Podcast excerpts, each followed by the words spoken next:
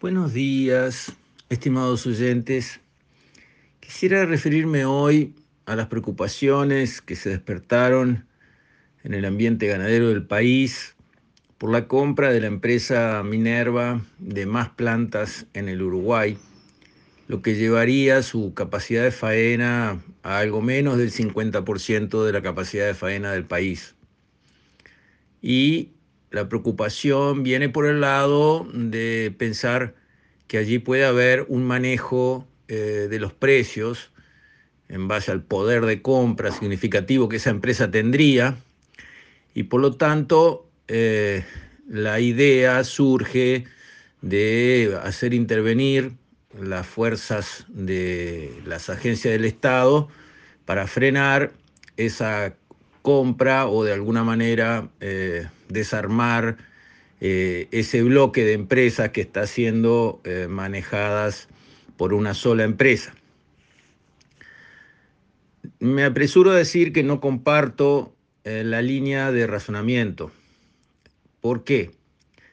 Porque el tema del manejo de los precios del mercado no va tanto por el tema de la concentración en la compra. Ejemplo, en Estados Unidos llegó a estar el 90% de la faena concentrada en una sola empresa. Estados Unidos tiene una ley anticompetencia muy fuerte que además aplica, y aplica severamente, y está atento y alerta. Y hemos visto la decisión de hacer partir empresas grandes que abarcaban un espectro demasiado amplio de un sector de actividad. El asunto no va por qué porcentaje de compra gobierna una empresa. El asunto va por otras herramientas que son las que efectivamente regulan el mercado. Por ejemplo, en los Estados Unidos, los frigoríficos no pueden ser dueños de feedlots no pueden tener sus propios feedlots. ¿Por qué? Porque se se entiende que esa integración vertical lleva a poder manejar el mercado mejor que teniendo un porcentaje alto de la faena. ¿Por qué? Porque cuando hay una tendencia a que los precios suban, el frigorífico mata los animales propios que rápidamente preparan un feedlot porque ve venir la suba de precios, con lo cual descabeza esa tendencia al alza que se estaría produciendo a favor de los productores. En cambio, cuando los precios se derrumban, ahí el frigorífico mata animales de terceros, de los productores.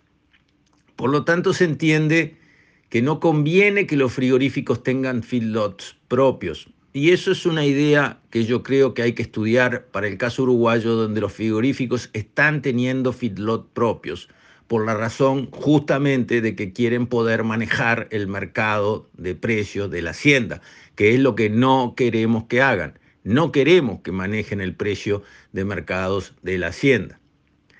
Otra cosa es la exportación de ganado en pie, porque esa es una válvula que hace que los frigoríficos tengan que pagar buenos precios porque si no, sencillamente los animales se van.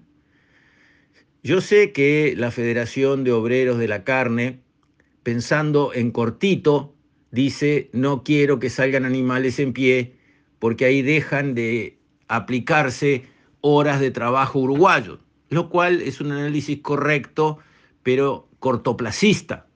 Lo que le debería importar a los sindicatos de la carne es la cantidad de horas de trabajo que los obreros de la carne le apliquen al insumo uruguayo, a la materia prima uruguaya, a lo largo de los años. Y para eso lo que hay que tener es una cadena fuerte. Para eso deben pensar en que no conviene que los frigoríficos puedan manejar los precios. Y obviamente los frigoríficos, sea uno el que mata a todos los animales del Uruguay, dos los que matan todos los animales del Uruguay, o un puñadito que matan todos los animales de Uruguay, que al final es lo mismo, porque si hay mucho para ganar en manejar los precios, se entienden uno, se entienden dos, se entienden cinco o se entienden diez. porque hay mucha plata para repartir y cuando hay mucha plata para repartir en manejar un precio, el acuerdo es muy fácil de lograr. Entonces, los temas no son que se sienten a la mesa para buscar el acuerdo más personas, sino la cuestión es, tienen que pagar buen precio, sí o sí, porque no tienen ganado propio para manejar las uvas y se les va el ganado si quieren pagar demasiado poco y el mundo paga más. Esas son las herramientas sobre las que hay que actuar y donde Uruguay está dormido. Entonces, desde ese punto de vista, hay que reconocer primero que nada que la industria frigorífica es una industria muy difícil. Yo he trabajado toda mi vida en agribusiness, en la parte financiera, mirando los números, y reconozco que la industria frigorífica es de las más difíciles para manejar en el plano este, financiero, comparado con la industria láctea o la rosera o la sojera, del punto de vista de la agroindustria, la que toma la materia prima, la procesa y la exporta. La industria frigorífica es de lo más difícil que hay.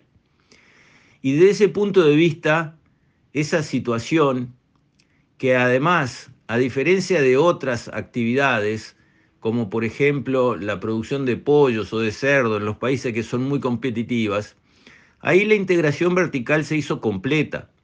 Ya no hay más nada que discutir, ya no hay más precios que discutir. En esas industrias donde la integración vertical llega al máximo, los productores son fasoneros de la industria. Trabajan por un sueldo que la industria les paga y se terminó. La industria aporta todo. Aporta el paquete tecnológico, aporta el financiamiento, aporta el acompañamiento técnico, aporta todo lo que hay que aportar y lleva a la producción. Y paga un remanente que es un buen sueldo para el productor que atiende los pollos o que atiende los cerdos. Eso en la industria frigorífica en ningún lugar del mundo se pudo hacer jamás, porque implica un aporte de capital tan gigantesco para poder integrar verticalmente un frigorífico que nunca se pudo organizar, como sí se pudo y se logró y funciona en pollos y cerdos. Entonces, son realidades distintas y son herramientas distintas las que hay que aplicar en cada caso. Yo creo que no hay que preocuparse por cuántas plantas maneja una empresa. Hay que preocuparse porque la exportación de ganado en pie en este país sea libre, libre, libre. Y no lo es. ¿O sí lo es? No lo es. Porque si tengo que ir a pedirle un permiso al ministerio que me lo da o no, que me demora en dármelo o no, no sé cómo concretar mis negocios en el exterior. Eso no sucede si quiero exportar soja o quiero exportar arroz. Y son productos que se renuevan cada año. Vuelve a venir una cosecha de soja, de arroz y de carne. Son renovables. Entonces, no es que era una cantidad fija que había y quién la procesó y si no la procesó ese no hay más para procesar en el futuro. No es así. Entonces, creo que los productores deben poner su acento en que la exportación de ganado en pie sea totalmente libre. ¿Por qué? Porque capaz que en un momento se van muchos animales y eso será un mensaje muy claro para la industria de que hay que pagar muy bien el ganado en Uruguay, no hay otra. Y para eso deben conseguir muy buenos mercados, cosas que saben muy bien hacer, ser muy eficientes en los procesos, cosa que hacen efectivamente, y realmente pagar con márgenes razonables, que en la industria no son altos a nivel internacional. Además, como dije, hay que estudiar el tema de que tenga la industria feedlot propios. Por algo en Estados Unidos no está permitido. Es una herramienta importante para evitar que en los momentos en que el precio iba a subir, el precio no suba porque baja la compra a productores y sube la faena propia. Eso es una manera de manejar los precios del mercado. Y eso lo hace una planta, dos plantas, cinco plantas o diez plantas lo hacen igual y de esa manera manejan el mercado porque todos ven que les conviene cuando el precio va subiendo matar más animales propios para cortarle las piernas a una suba de los precios. Entonces, sinceramente, no me parece acertada la visión de preocuparse por la cantidad de plantas en manos de una empresa y sí me parece acertado poner el énfasis en el tema de los feedlots en manos frigoríficos y en el tema de una verdaderamente libre, sin permiso de ninguna clase, para siempre, exportación de ganado en pie. Con esto, estimados oyentes, me despido. Hasta la próxima, si Dios quiere.